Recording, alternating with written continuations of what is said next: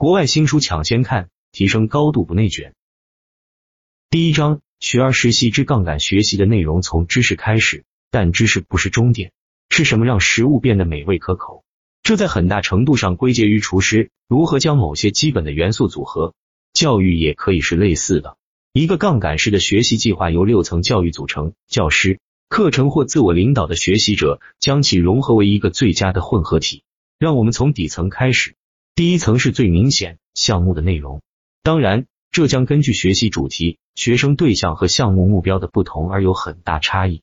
一个大学水平的欧洲中世纪历史课与一个基于网络的吉他课的内容会有很大的不同，但一些基本的原则确实适用于任何杠杆式学习项目。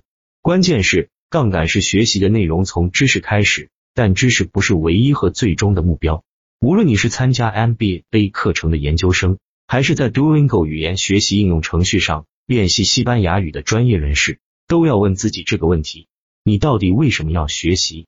答案可能是你想获得某种知识，这些知识可能涉及信息记忆、记忆信息、事实和词汇的能力，这些都是陈述表达性的。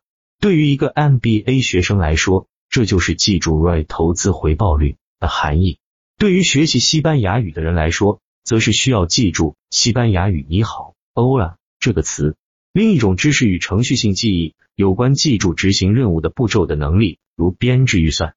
程序性记忆通常与陈述性记忆相辅相成。如果你不了解财务术语，就无法制定预算。无论哪种方式，知识是学习新科目或技能的基础。事实上，知识是教育的基础，但学习的全部意义在于在这个基础上建立一些东西。这通常意味着能够用你的知识做一些事情。就像盖房子，你不会满足于仅仅打好基础，但基础是非常重要的。无论你做什么，你都想把它做好。那个 MBA 学生可能正在学习创业精神，因为他想创办一个成功的企业；而 Duolingo 入迷者可能想学习西班牙语，以便与拉丁美洲的人进行流畅的对话。